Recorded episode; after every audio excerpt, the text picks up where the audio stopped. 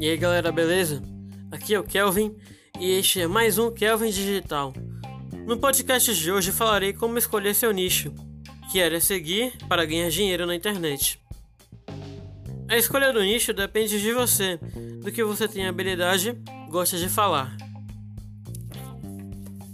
Pense em três pontos: paixão, habilidade, público. Tem público para esse assunto? As pessoas se interessam por isso? Pontos importantes para qualquer negócio. Valeu e até a próxima!